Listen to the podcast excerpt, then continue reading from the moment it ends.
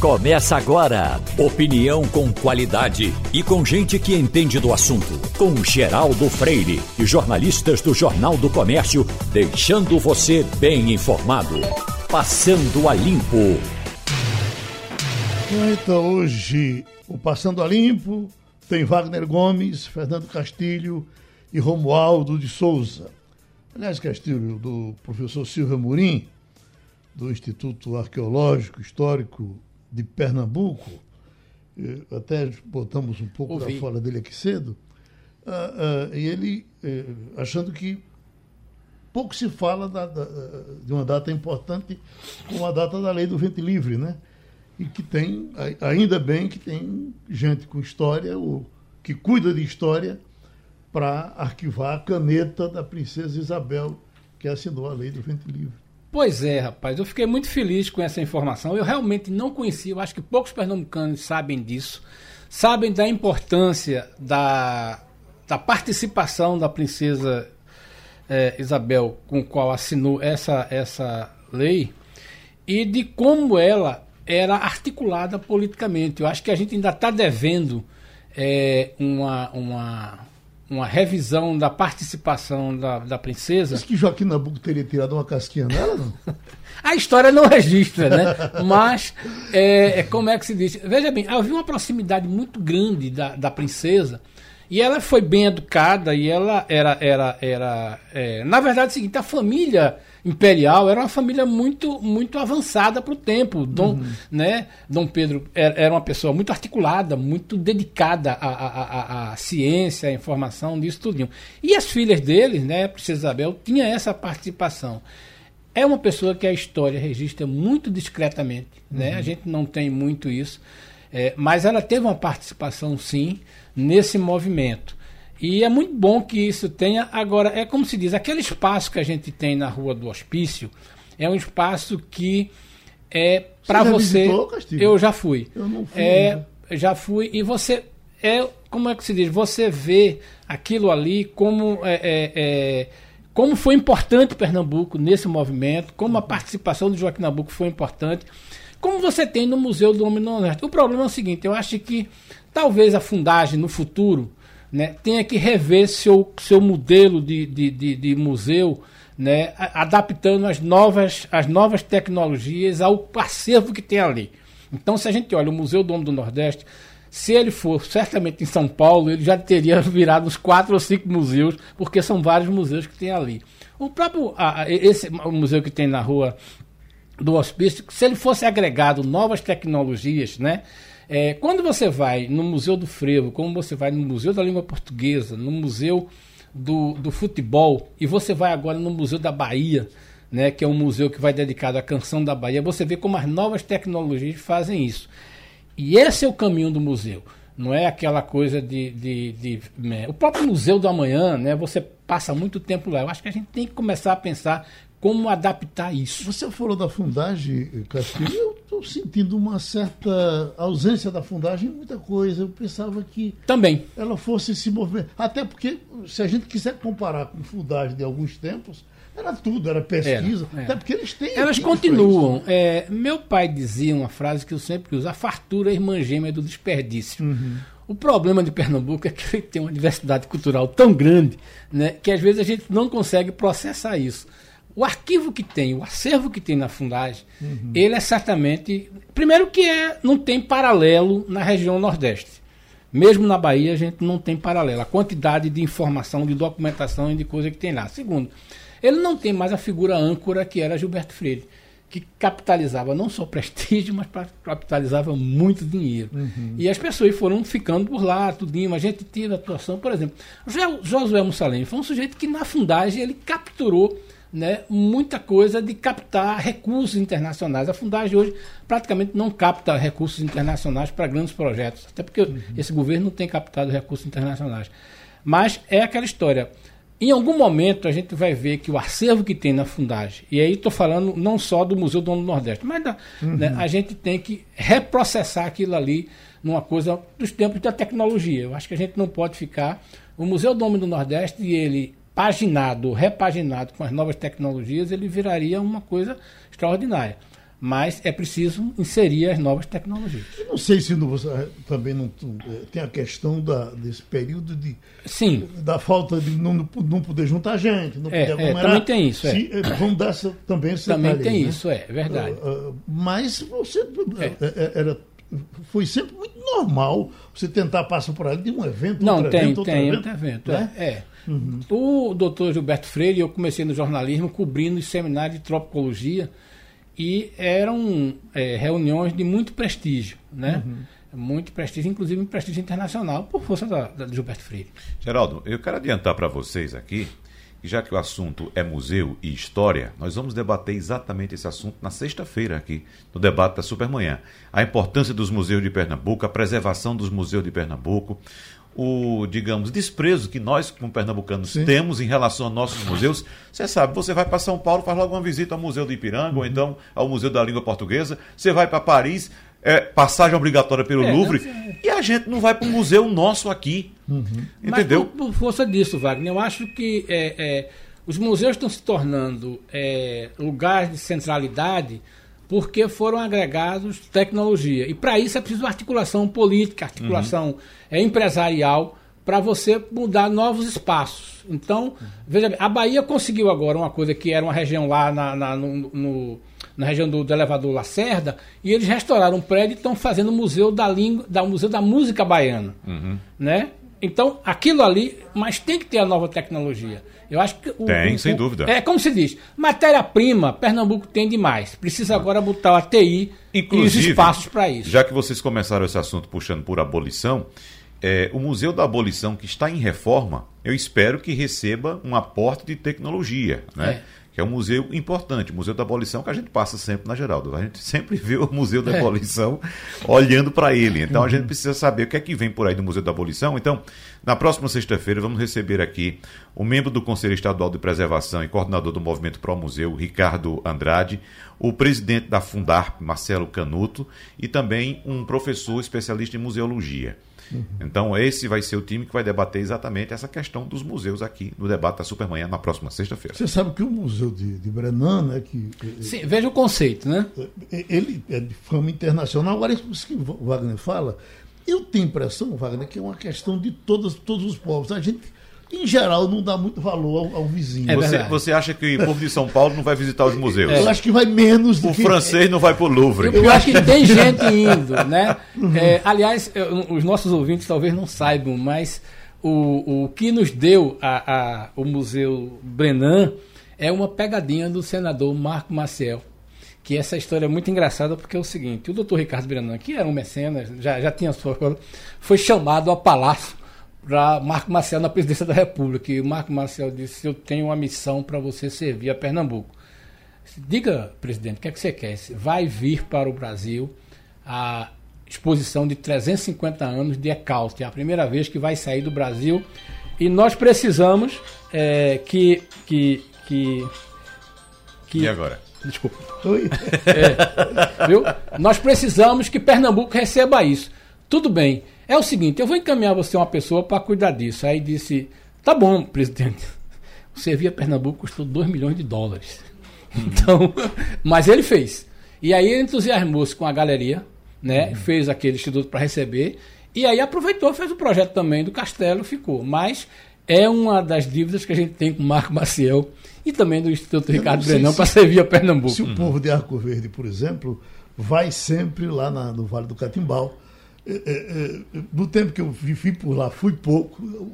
Daqui à, distância, eu passei a valorizar um pouco mais.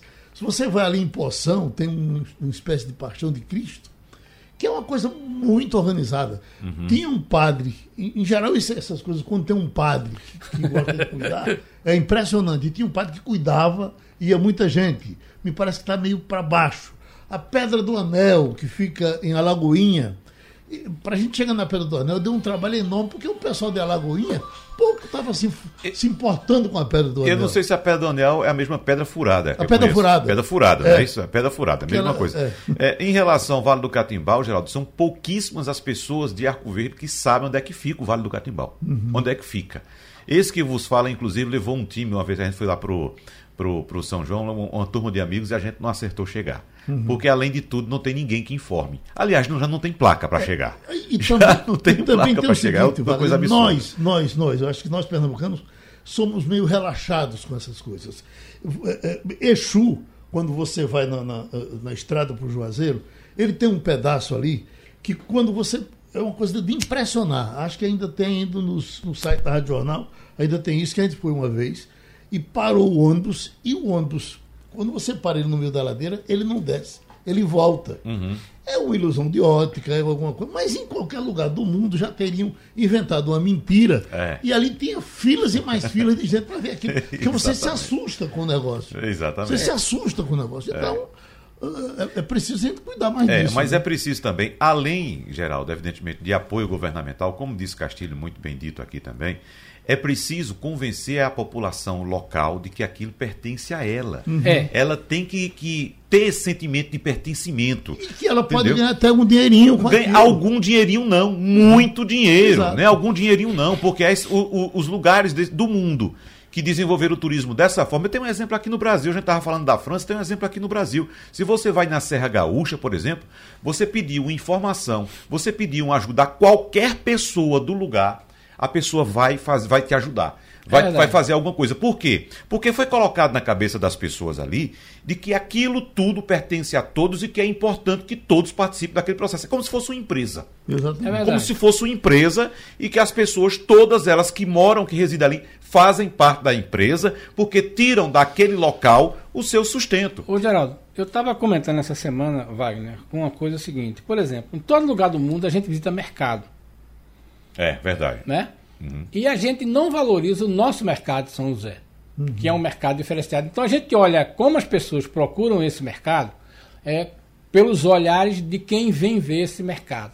Eu estava conversando com o pessoal que está fazendo o projeto daquele hotel ali na beira do, do cais agora que está fazendo, que vai ser, que é um grupo, grupo de empresários, entre ele o pessoal da que Gerson Lucena, que é da Caprice, entre ele, Luciano Bivar, né, e, outras, e outras empresas. Pois bem, eles vão fazer ali o hotel, vão fazer o centro de convenções, que já vai começar agora em abril, em, em outubro, já começa a tapumar, geral, daqueles aqueles três Amazões. Uhum. Mas tem uma rua, é, tem, um, tem, um, tem uma, uma conexão do TI de Santa Rita com o mercado de São José.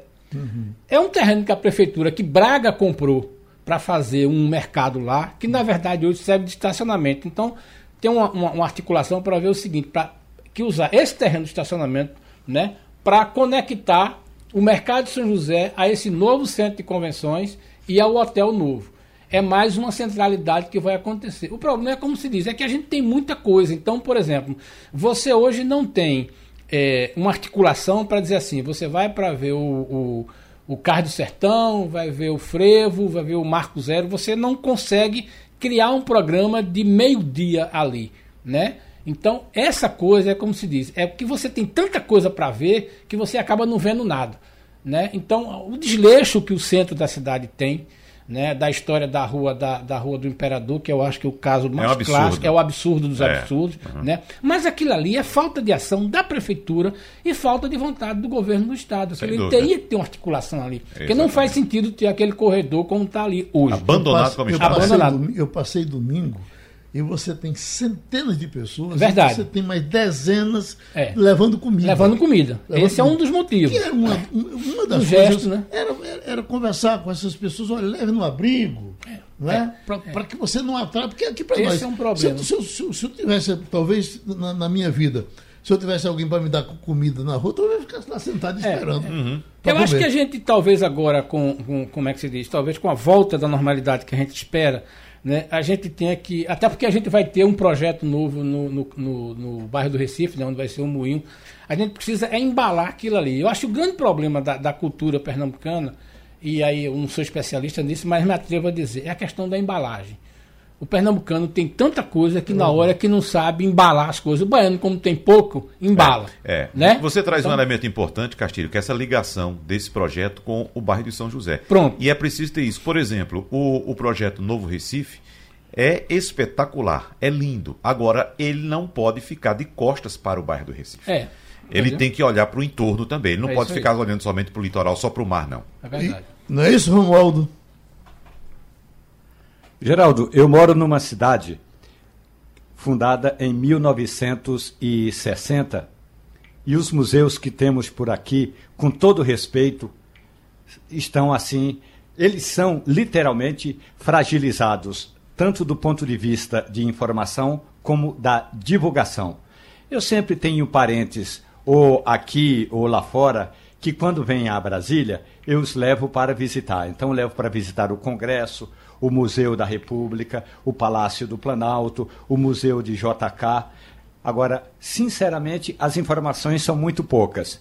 Eu considero que no Brasil a, a área que cuida da museologia, tanto do ponto de vista da estrutura física como do ponto de vista da estrutura intelectual daqueles museus, realmente está ainda é muito carente e a gente tem muito pouco, muito pouco de informação para falar exatamente, olha, esse museu vale a pena você passar o dia todo conhecendo, porque Juscelino Kubitschek, por exemplo, um dia chegou no interior de Goiás e disse que ia trazer, de fato, a capital para o centro do, para o centro-oeste. Esse é um ponto. Ou ainda, por que tem um museu destinado a comemorar os feitos de Tancredo Neves? Ou ainda, por que lá dentro do Supremo Tribunal Federal tem um museu só com a história de todas as constituições? Ou aqui dentro do Senado Federal, que tem um lugar que é como se fosse a primeira sessão do Senado ainda no Império. Então,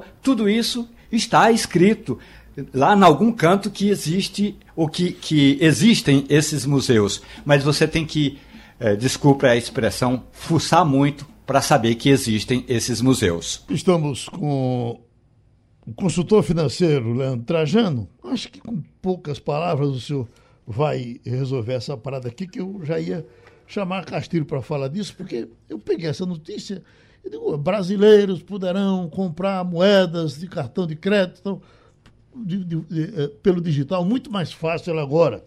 E aí o Banco Central vem com algumas orientações, dando a entender que eu não preciso mais ir numa casa de câmbio, que eu não preciso mais eh, eh, brigar por essas coisas, porque eu vou ter isso quase que na mão. É, é isso mesmo, doutor Leandro? Bom dia, Geraldo. Bom dia a todos os ouvintes. É isso, Geraldo. Em resumo, você vai ter mais facilidade, mais acesso, sim, à compra da moeda, que antes ficava muito concentrada a compra aí junto aos grandes bancos ou as casas de câmbio que a gente tem tradicionalmente em aeroportos ou em shopping, em centros comerciais. A partir de agora a gente tem uma facilidade recente, na verdade, né? A gente tem essa facilidade de adquirir as moedas também em, através das fintechs que se fala, né? São os bancos digitais, os bancos que você tem conta de pagamento e, naturalmente, se você passa a ter mais ofertas, mais possibilidades de comprar moeda, isso vai acirrar também a concorrência, a questão das taxas que implicam, e quem sai ganhando com isso aí é o cidadão, né? Que uhum. termina operando de alguma forma por ter um filho no exterior, por querer viajar, fazer um curso, não importa. Quem está envolvido com isso vai sair beneficiado sim. Ô professor, eh, tem a música que diz o que dá para rir, dá para chorar. É, é, o que nós temos de casas de câmbios, de pessoas que trabalham nisso aqui há um bocado de tempo. Eu lhe pergunto, vai haver um esvaziamento dessas casas? Geraldo, eu não creio que a gente vai ver isso num curto prazo. Porque muitas pessoas são mais conservadoras, muitas pessoas terminam ficando presas aos meios mais tradicionais. Por outro lado, a gente teve aí uma surpresa grande com o Pix, para muita gente foi uma surpresa. Eu confesso até que eu esperava assim que fosse cair no gosto e na graça do brasileiro rapidamente. Hoje, a principal forma de pagamento, segundo pesquisa recente, é em dinheiro, em espécie, acredite. E a segunda já é o Pix, passando o número aí de operações de débito e crédito em valor, né? Valor absoluto. Mas eu acho que nesse sentido da compra de moeda, muita gente vai terminar mantendo ainda essa tradição. Eu acredito que a gente vai ter uma mudança, mas ela vai ser gradativa. Uhum. E pouco a pouco isso vai acirrar o mercado. Então vai fazer com que os grandes bancos, as casas de câmbio repensem um pouco algumas taxas e as formas de viabilizar para se manterem competitivas também. Oi, Castilho. Não, era só sobre essa questão do cartão de crédito e do banco digital. Né? No que isso facilita mesmo. Porque, veja bem, as pessoas que normalmente visitam uma casa de câmbio estão viajando, né? ou então vão ao seu banco e conseguem comprar algum dinheiro. Mas essa questão do cartão de crédito, você botar no cartão de crédito, comprar pelo cartão de crédito, ou usar pelos bancos digitais, como é que vai ser isso? Isso, facilita de fato? É uma tendência? tem que ter cuidado com as taxas, né? A gente tem que ter cuidado com o IOF, a gente tem que ter cuidado porque o cartão de crédito, você vai estar tá jogando esse pagamento para frente. Então, se não for uma pessoa muito organizada, isso aí pode pesar bastante. Eu acredito que se deve ter uma reflexão muito grande. Quando a gente fala dos bancos digitais, a facilidade a alternativa de você ter uma conta em moeda estrangeira. Você pode ter vinculado a sua conta em real, sua conta brasileira, uma conta em dólar ou uma conta em euro. O que possibilita, por exemplo, a pessoa a cada mês comprar 100, 100 dólares ou 100 euros e ir fazendo, entre aspas, uma poupança quanto ao ato de poupar, mês a mês, se antecipando em relação àquela viagem.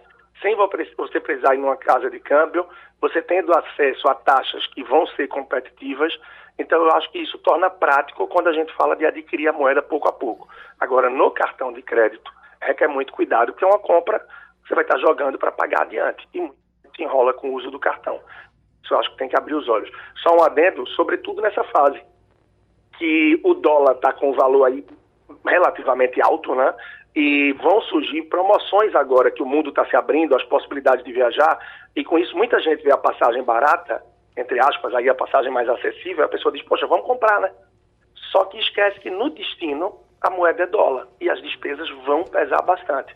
E aí a gente vê muita gente se enrolando nesse sentido. Vendo a passagem barata e querendo viajar, mas esquecendo que no destino a moeda é dólar, é euro, e que se não se organizar bem, pode pesar bastante. Aquela continha que o senhor trouxe, por exemplo, na, na cabeça da nossa conversa, sobre as formas de pagamento e de lidar com dinheiro que, que ainda prevalecem, está aqui, ó.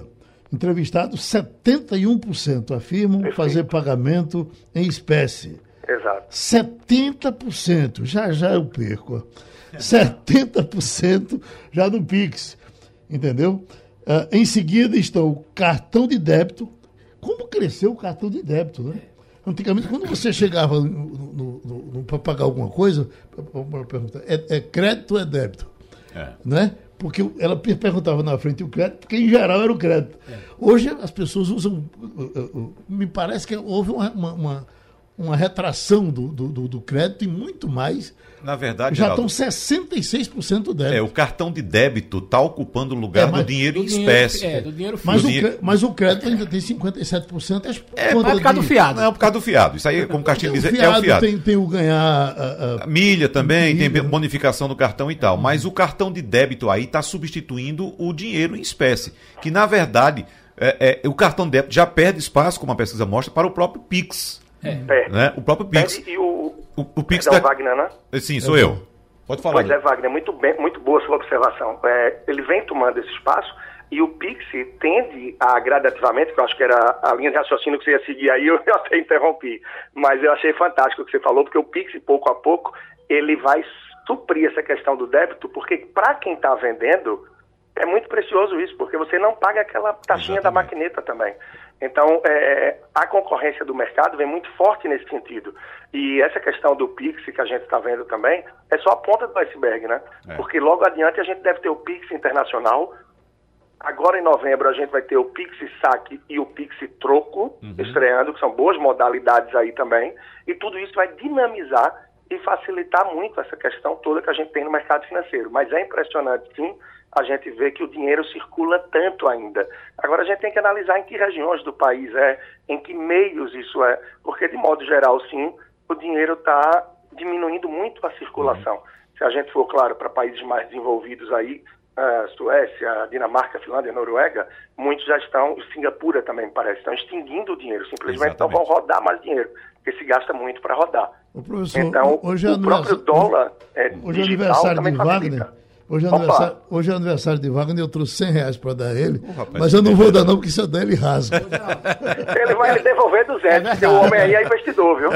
Eu quero dizer que lá no bairro onde eu moro, o carro do ovo e o carro do cloro já estão aceitando o Pix. Pois é. Então, só para aproveitar aqui a condição também de Leandro Trajano enquanto orientador personal financeiro, é bom que se diga que ao optar também por utilizar transação eletrônica, existe uma grande possibilidade de o cidadão fazer o controle dos gastos. Porque quando você sai com dinheiro no bolso, primeiro, você gasta sem controle. Né? Você está gastando ali o dinheiro, gastando, gastando.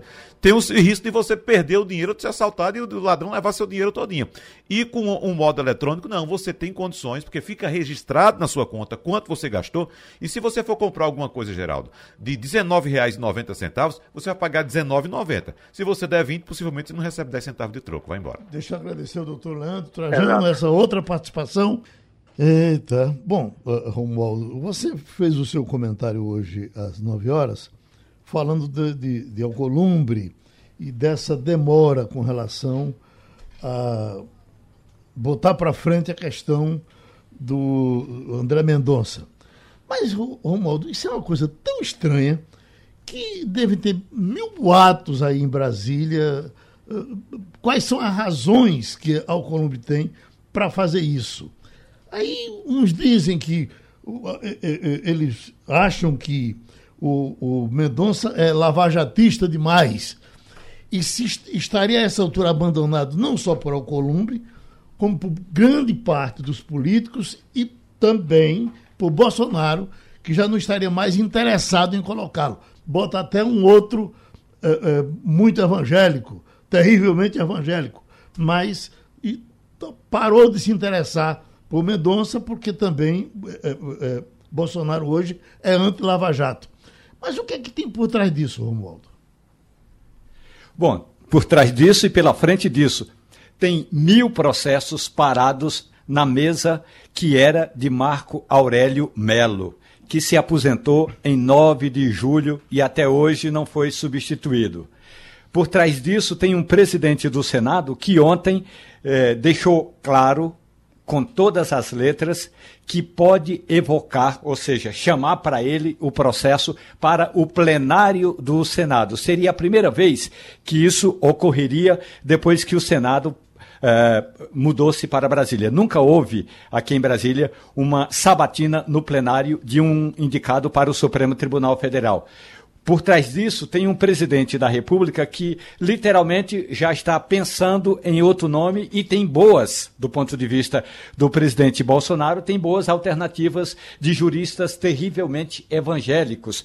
E por trás disso, tem um alcolumbre que, segundo se especula por aqui, estaria, entre aspas, negociando, barganhando a a, a, sabatina de André Mendonça, ou seja, dando uma valorizada no prestígio dele mesmo, eh, Davi Alcolumbre. Geraldo, na prática, o Supremo está deficitário, está com deficiência processual na prática, a Comissão de Constituição e Justiça não dá uma resposta efetiva e ontem o presidente do Senado disse que não faz sentido. As palavras que ele disse foram as seguintes: não faz sentido a gente estar esperando essa sabatina. A sabatina, disse ele, a sabatina de André Mendonça é tarefa e missão constitucional da comissão e deve ocorrer o quanto antes.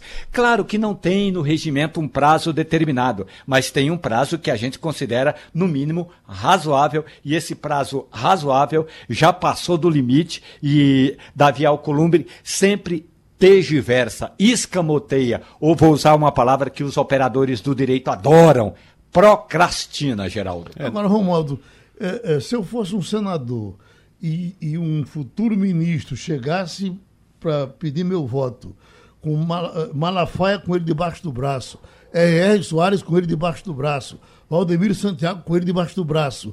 Eu ia ficar desconfiado. Por que esse povo de Deus está todo querendo botar mas, esse rapaz?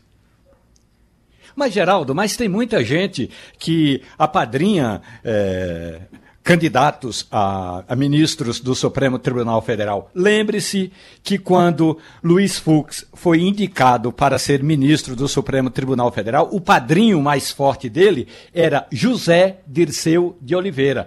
O que para uns é, o Zé Dirceu, guerreiro do povo brasileiro, e para o Supremo Tribunal Federal era, ou pelo menos para o Procurador-Geral da República, era o chefe do esquema de corrupção chamado de mensalão do PT. Portanto, se for depender, se for analisar o currículo dos padrinhos, aí sim é que ninguém passa mesmo pela, por aqui, pela sabatina. O problema é que a sabatina na Comissão de Constituição e Justiça é um encontro de amigos num batizado de bonecas. Uhum. A expectativa é que, de fato, quando o indicado for aprovado, seja ele quem for, seja doutor André Mendonça, seja outro doutor que venha, que de fato vista a toga.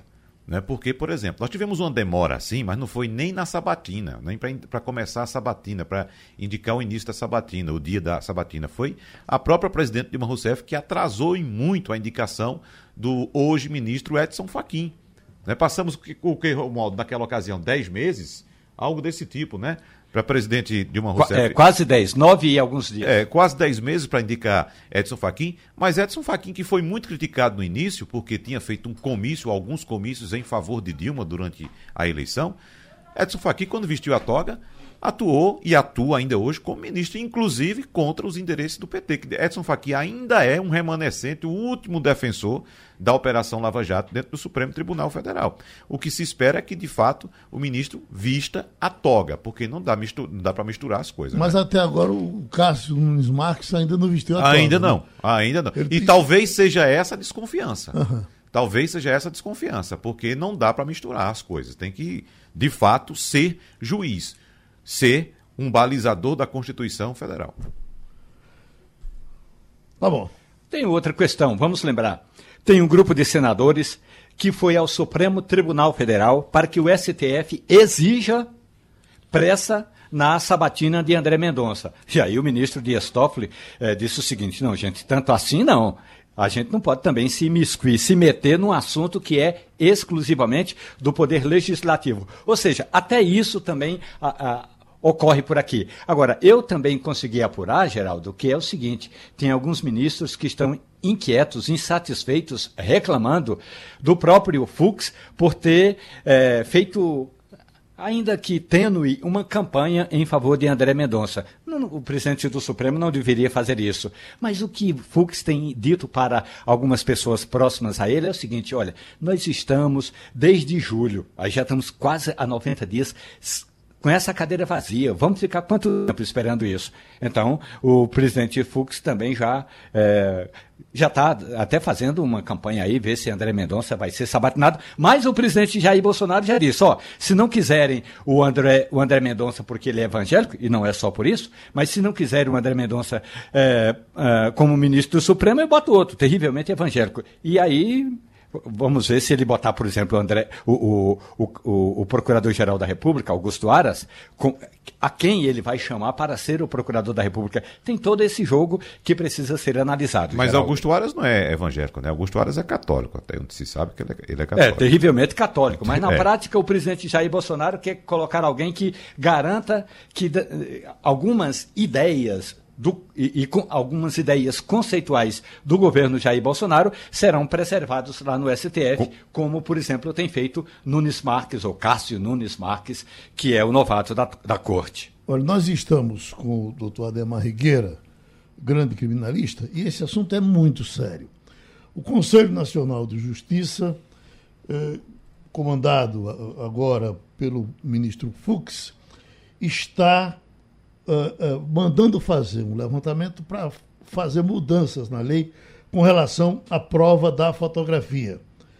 Uh, apontam que 60% dos casos de reconhecimento fotográfico uh, tem sido equivocado e tem se cometido muita injustiça no Brasil por conta disso. Uh, recentemente teve um, um, um, Ângelo Gustavo Pereira Nobre, do Rio de Janeiro, que foi levado para o julgamento, foi levada uma foto que seria dele quando ele tinha, ao que parece, 14 ou 15 anos. E ele agora está com mais de 20. Então, é, é, é, ele, garante que a foto não era dele, mas o cara disse, não, essa foto é sua, e lá vai e teria sido praticada mais uma injustiça. E eu pergunto ao doutor Adamo Regueira até que ponto essas fotos são importantes e até, até que ponto esse assunto está mexendo com, com a justiça. Bom dia, Geraldo. Bom dia, Bom dia ouvintes. É sempre uma satisfação estar aí com vocês, Geraldo. É, eu me perdoe só que eu estava no trânsito e eu não, não sei com quem, quem está aí na Nós estamos da bancada. Fernando Castilho, Wagner Gomes e Romualdo de Souza. Pronto. Então, desde já, um abraço em todos. É, é, satisfação estar com vocês. Veja, Geraldo, esse é um tema extremamente palpitante, né? até porque está envolvendo discussões é, recentes, inclusive na Corte Americana. Você né? sabe que nos Estados Unidos existem acordos e, e determinados estados têm acordos com softwares que conseguem essa identificação até em shoppings, em ruas, e isso é disponibilizado pela polícia para fazer o reconhecimento de alguns criminosos. E isso tem, tem gerado largas discussões aí na, na, na, na Corte Americana, porque é, isso tem gerado é, é, vários casos de, de, injustiças, né?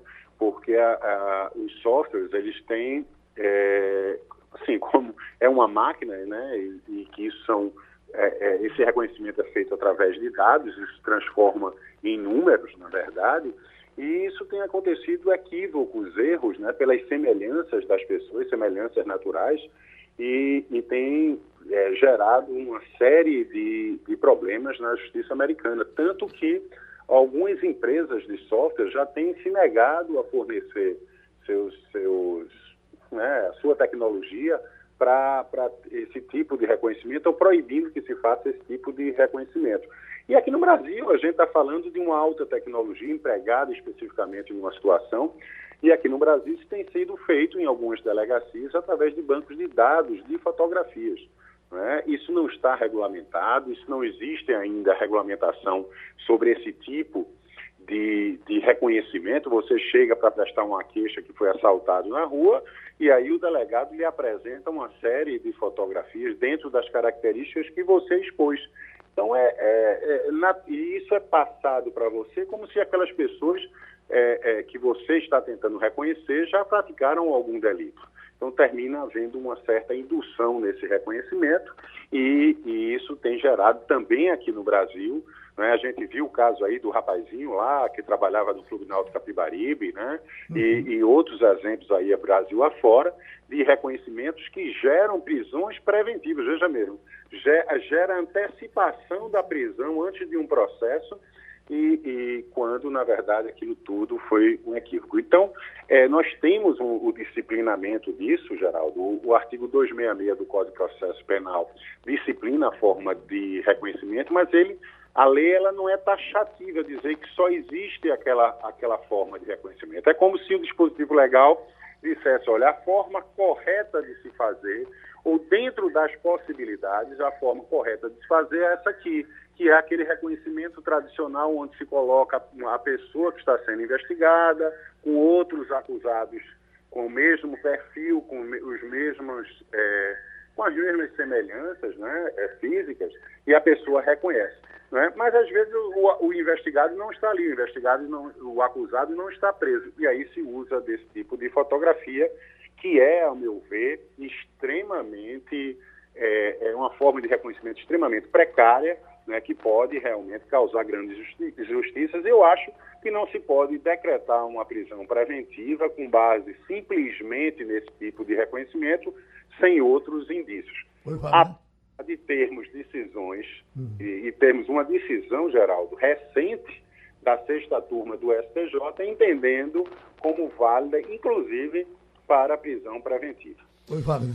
Doutor Ademar, a gente sabe que tudo isso depende de uma interpretação muito, muito minuciosa da lei, evidentemente, né? É claro, a gente fica muito preocupado com esse tipo de situação, pessoas inocentes sendo condenadas à prisão e passam algum tempo com muita dificuldade para poder provar sua inocência, alguns até anos, mas qual seria o instrumento mais eficaz, doutor Ademar Regueira, na visão do senhor, para evitar que também criminosos sejam simplesmente de, é, é, é, é, postos em liberdade porque não há uma prova contundente.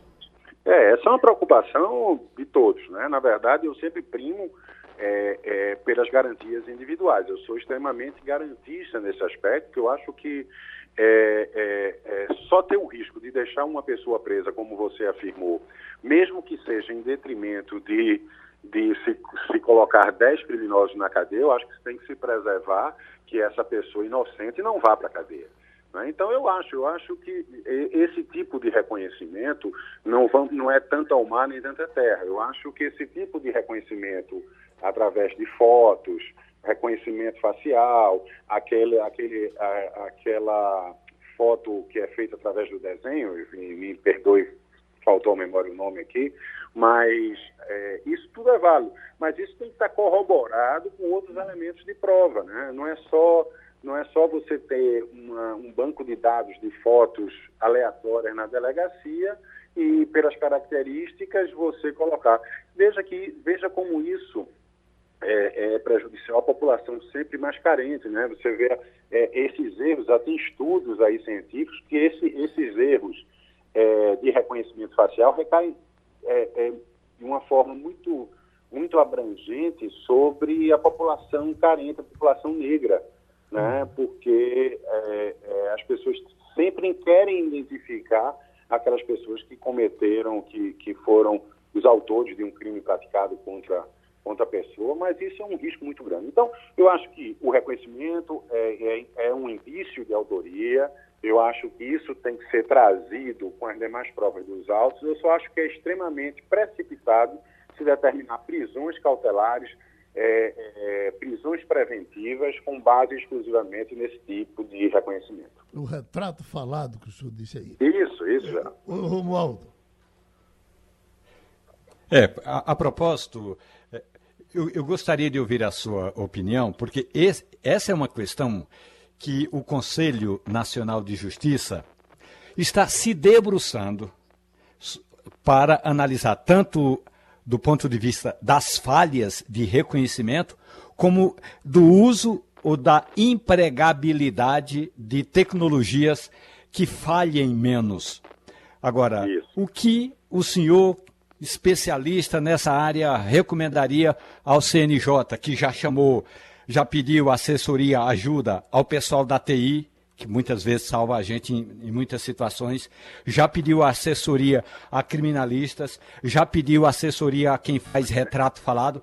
O que pode ser feito, ou o que o senhor diria se fosse agora ouvido pelo Conselho Nacional de Justiça, doutor Ademar?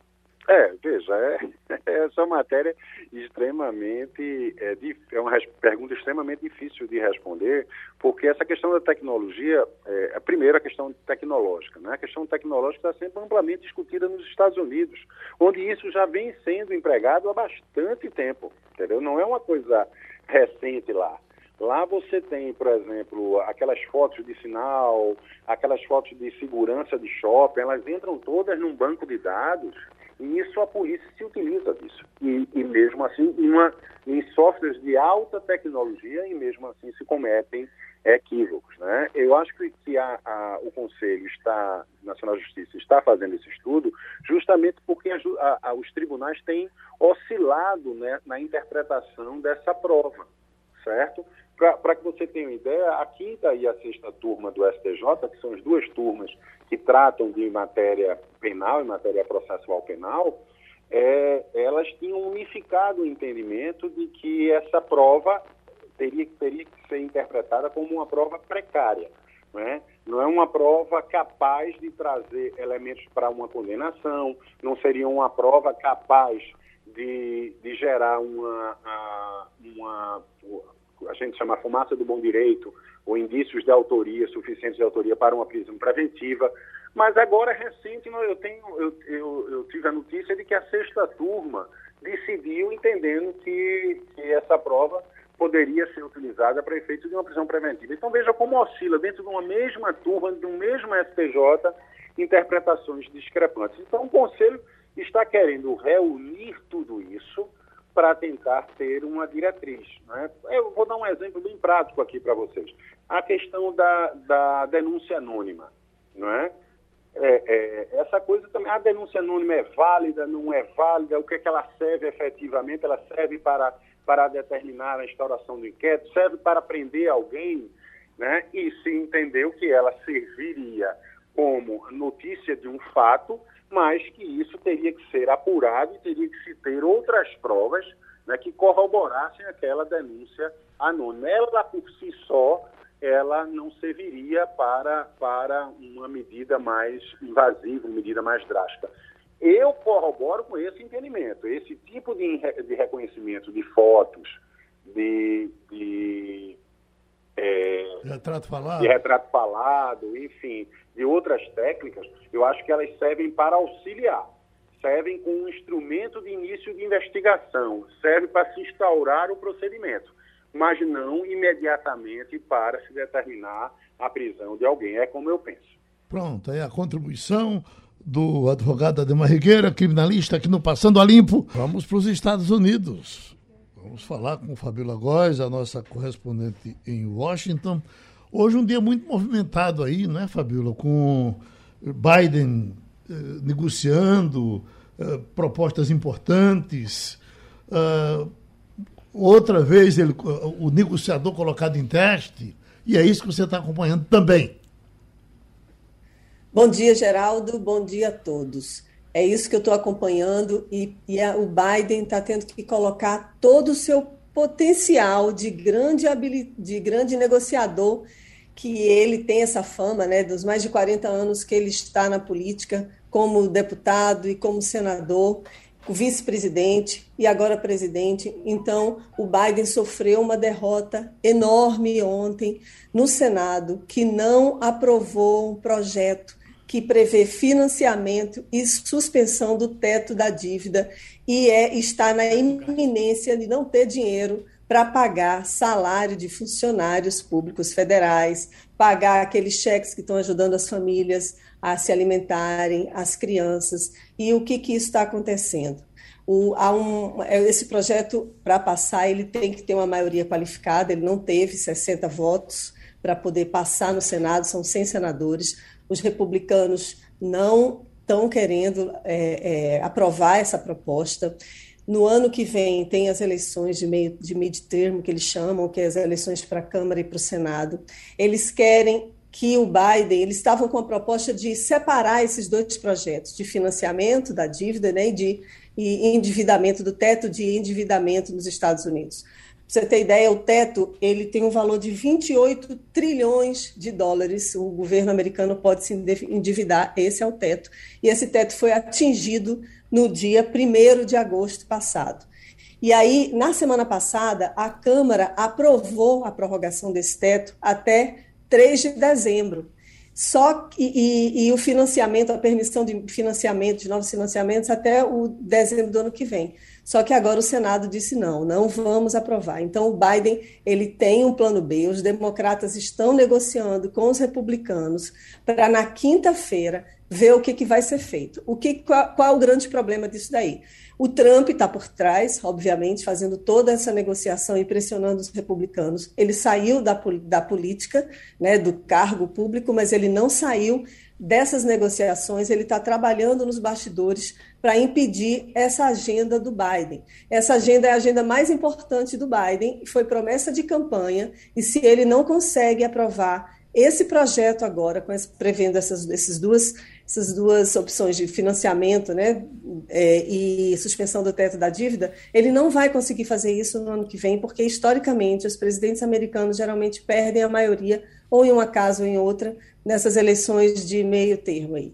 Então, ele está numa, numa situação complicada. Na quinta-feira, agora, é o grande dia dele, é um, um dia D. Eles estão negociando com os partidos, com os, com, porque tem uma, um racha também, viu, Geraldo, entre partidos democratas. Tem dois senadores, o John Mencken, da, do, de Virgínia, e Kristen Sinema, do, Arizona, é uma senadora. Eles não querem passar esses projetos trilionários do Biden. Ao todo são 5 trilhões de dólares de projetos de infraestrutura, de prever é, mudanças, né, para combater mudanças climáticas. Então, ele está tendo também um racha entre os democratas. E essa vai ser uma semana decisiva para o Biden, assim, e ele vai ter que colocar todo o seu hábil papel de, né, de grande negociador em jogo para poder ver se consegue passar esses projetos. Pronto, Brasília, Romualdo de Souza.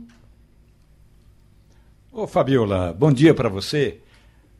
Você está contando aí que o presidente dos Estados Unidos tomou a terceira dose, ou seja, a dose de reforço da vacina, que teve até transmissão ao vivo e alguns, alguns apoiadores do presidente se animaram a fazer uma dancinha. Eles primeiro poderiam até vir ao Brasil aprender um passinho mais elaborado, mas vamos lá, comemoraram a vacina do presidente Joe Biden. Agora eu te pergunto, é, imunizado definitivamente, o presidente vai conseguir convencer boa parte da parcela americana que não quer saber de vacina? Fabiola. Deixa eu pegar uma carona, Romualdo, por gentileza, nessa sua pergunta, porque só para a gente ganhar tempo e adicionar também, nesse mesmo sentido, eh, o estado de Nova York obrigou os profissionais de saúde a tomarem vacina, né, esta semana. E hoje já saiu uma pesquisa apontando que dos que não tinham tomado a vacina, 95% já foram se vacinar, já buscaram a imunização. E mais, desses 95%, quando alguém pode dizer, ah, só foi tomar vacina porque estava porque estava com. É, é, foi obrigado a tomar vacina. Não. Os, desses 95%, 45% revelaram que estavam com medo de serem infectados pela nova variante, pela, pela variante Delta, Fabíola. Só para adicionar a pergunta que Romualdo fez aí. Pois é, o Biden ontem ele fez essa transmissão quando ele estava recebendo a vacina, né? Ele não tirou a camisa, ele foi até um, um gesto meio esquisito, a profissional de saúde levantando, né, a manga da camisa dele para aplicar a vacina. Eu acho que no Brasil aí até a habilidade era até maior dos nossos profissionais, viu, pelo que eu estava vendo. Então, ele, o que, que ele quer passar, essa mensagem? Ele quer passar que não tem problema nenhum tomar a vacina, a terceira dose da vacina. O Centro de Controle de Doenças aqui já aprovou para esses casos, né, a partir de 65 anos, o Biden tem 78 anos, desculpa, e para pessoas que têm alguma comorbidade, asma, diabetes, obesidade, pressão alta, eles podem tomar essa vacina. Há um grande aqui, se essa vacina, essa terceira dose é necessária agora ou não, porque a maioria da população começou a tomar, não tem, não tem ainda o prazo né, de oito meses para tomar uma, uma terceira dose, mas mesmo assim eles já começaram a aplicar nessa população.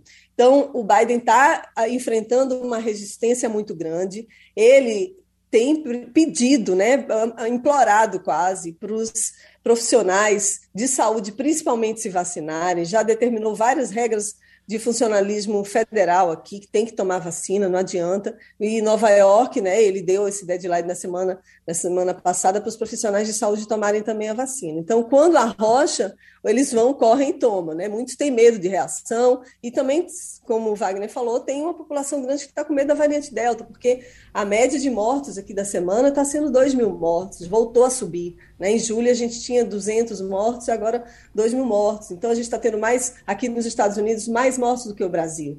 Então o Biden, nesse movimento, ele faz esse apelo. No momento em que a Pfizer já está anunciando que vai, já pediu, na verdade, que o CDC, o FDA liberem, né, as agências reguladoras liberem a vacinação para crianças a partir de 5 anos de idade.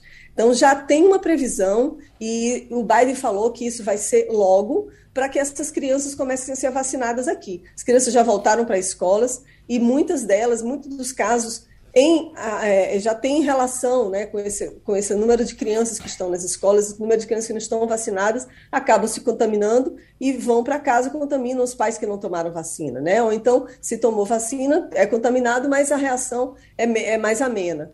Então, o Biden teve esse movimento ontem com, e da tentativa de convencer os americanos. Lembrando que não, não há ainda nem 60% da população totalmente vacinada por aqui. Está em média 55%, 56%. E esse número ele quer levar porque as mortes estão aumentando, sobretudo nos países que são controlados por republicanos, por exemplo, Flórida e Texas. Ô, Fabiano, deixa eu pedir aqui a colaboração, inclusive, de, de Castilho, porque Brasília, para justificar a nossa inflação, está aqui ali aparece um gênio e diz: olha, a inflação agora é no mundo todo por conta da pandemia. Não é no mundo todo. Aí vem o problema, nosso problema foi o lockdown que fez com que a inflação do Brasil não foi o lockdown. Né? Aliás, o que se diz é que o lockdown poderia até fazer o contrário, fazer com que a inflação eh, fosse interrompida. Bom, a, a, nos Estados Unidos, a, a, inflação galopou ou ela está em ordem? Olha, a inflação ela está ela tá aumentando. Eles, eles estão com a grande expectativa de, com esses planos todos aprovados, eles conseguirem controlar. Agora, já houve o aumento de preços por aqui também, não absurdamente como a gente está vendo no Brasil. Eles conseguem controlar aqui, né? O dólar é uma, doença, é uma, é uma moeda muito forte, mas eles ainda estão muito preocupados em relação a isso. Hum, Castilho? Ô, Fabiola, você falando aí do, do teto dos gastos americano, né? E a gente se lembra daqui da realidade. Mas eu tenho uma curiosidade, certamente nossos ouvintes também gostariam de saber o seguinte. O que é que, o que, é que Biden quer fazer com esses 3 trilhões né, que ele pretende aprovar no Congresso? Porque o que a gente vê é o seguinte: o noticiário fala o seguinte, da, da precariedade de que a infraestrutura americana está. Primeiro, porque no governo Trump não houve muita, muito investimento, mas está chegando um momento em que a fadiga de material e as pessoas começam a dizer o seguinte: olha, a gente vai ter que reestruturar a nossa infraestrutura. Isso é uma conversa de democrata ou é realmente já se sente que o país precisa reorganizar sua infraestrutura que não é reorganizada desde os anos 90? É isso mesmo, viu, Castilho? Aqui mesmo, onde eu moro, aqui perto, tem uma ponte, a Franklin Roosevelt, que, ele, que ela está expondo é, os ferros cheio de ferrugem. E Perto dessa ponte tem uma ponte em Arlington que foi reformada no ano passado, retrasado, no montante de 200, mais de 200 milhões, e essa ponte de Franklin Roosevelt ainda não. E isso é uma realidade em todo o país. O país realmente está precisando de infraestrutura. As calçadas estão boas, eles estão fazendo recapeamento, as calçadas aqui nos Estados Unidos estão perfeitas. Mas algumas pontes elas já, e passarelas de pedestre também já estão mostrando sinal de desgaste. E esse é o grande calcanhar de Aquiles, vamos dizer aí, do projeto de infraestrutura do Biden, que já foi aprovado no Senado, está para ser aprovado na Câmara. Isso é um outro projeto. E fora esse dos 3,5 trilhões, porque esse de 3,5 trilhões vai ser para investimentos na, na, área social, para ampliar ajuda a famílias carentes, vai também é, é, melhorar condições para receber as mudanças climáticas. Né? A gente viu aí dos tufões, né? É, então, destruindo cidades. E eles estão com esses dois projetos que precisam passar, né, são 5 trilhões, e só 1,5, 3 trilhões destinado à infraestrutura. Teve um descarrilamento do trem em Montana no sábado passado agora, e da Amtrak, que é a, que é a empresa ferroviária. Eu, eu andei, eu cheguei a, a, a, andar de trem aqui, vi que de fato precisa. Eu trabalhei no metrô em Brasília. É um sistema extremamente caro, precisa de manutenção, e esse descarrilamento está relacionado à falta de investimento. Pra você ter ideia, uma passagem de trem aqui nos Estados Unidos, daqui para Nova York, é exatamente o mesmo valor de avião. Por quê? Porque é um, está caro, precisa de investimento realmente no sistema ferroviário. E eles têm uma malha ferroviária aqui nos Estados Unidos enorme. E esse projeto precisa passar para isso, não só para pontes que precisam ser reformadas, mas também estradas e linha ferroviária para evitar descarregamento com mortos, de três mortos e mais de, sei lá, mais de 50 feridos. Eram 140 pessoas que estavam viajando de, de de, da Geórgia, se eu não me engano, não, de Chicago para Seattle. Então, esse problema é um problema que pode ser evitado se tiver investimento. Agora, para isso, a Câmara, né, o Congresso americano precisa passar a, a aprovar todas essas medidas que o Biden está propondo. Mais uma participação da jornalista Fabiola Góes, a nossa correspondente nos Estados Unidos. Oi, Wagner. Geraldo, antes de a gente encerrar, você disse agora há pouco que se fosse um senador ficaria muito desconfiado se chegasse lá um indicado a ministro do Supremo ladeado por alguns líderes religiosos, né? Na verdade, Geraldo, essas instituições religiosas. Os religiosos de igreja pegue pague. Não, é. e observe, veja só a notícia que está sendo divulgada hoje. Existe um grupo de 16 entidades religiosas que deve 1 bilhão e 600 milhões de reais em impostos Segundo o levantamento. Mas não já fizeram um acordo e não liberaram. O, o presidente, Esse é o problema. É, é, essa é a questão, porque não liberaram ainda. O presidente ainda da República, Jair Bolsonaro, fez incursões, ele pessoalmente, para que uhum. essa dívida seja perdoada.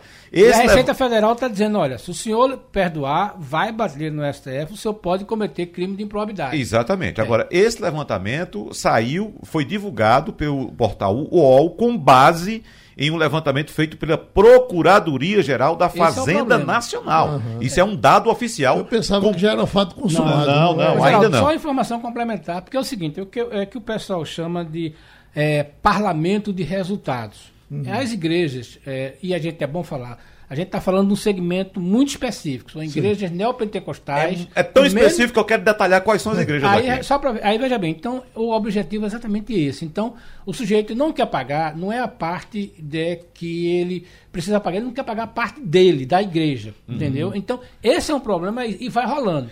E quando entra nas, no CNPJ, na Receita Federal, para ganhar o certificado negativo demora. Para vocês terem uma ideia, esse 1 bilhão e 600 bilhões de reais representa 81% de todas as dívidas de 9.230 igrejas.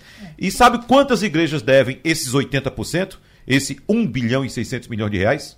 16. 16. 16 igrejas é devem é. 81%. Quais são essas igrejas? Segundo a Procuradoria da Fazenda Nacional, Instituto Geral Evangélico, Ação e Distribuição, Igreja Mundial do Poder de Deus, Igreja Internacional da Graça de Deus, Associação das Famílias para a Unificação e Paz Mundial, Sociedade Vicente Palotti, Convenção das Assembleias de Deus Santa Catarina e Sudoeste do Paraná. Não é a, a original. É porque ela se divide, né? É, é Casa Publicadora das Assembleias de Deus, já é outro ramo, outro é. braço, né? Igreja Cristã Apostólica Renascer em Cristo, Instituto Espírita Nosso Lar, Centro Islâmico do Brasil, Congregação das Filhas do Nosso Senhor do Monte Calvário, Colégio Batista Lagoano, Associação Torre Vigia de Bíblias e Tratados, Junta de Educação Religiosa e Publicações da Convenção Batista Brasileira, Igreja Evangélica Assembleia de Deus da Bahia.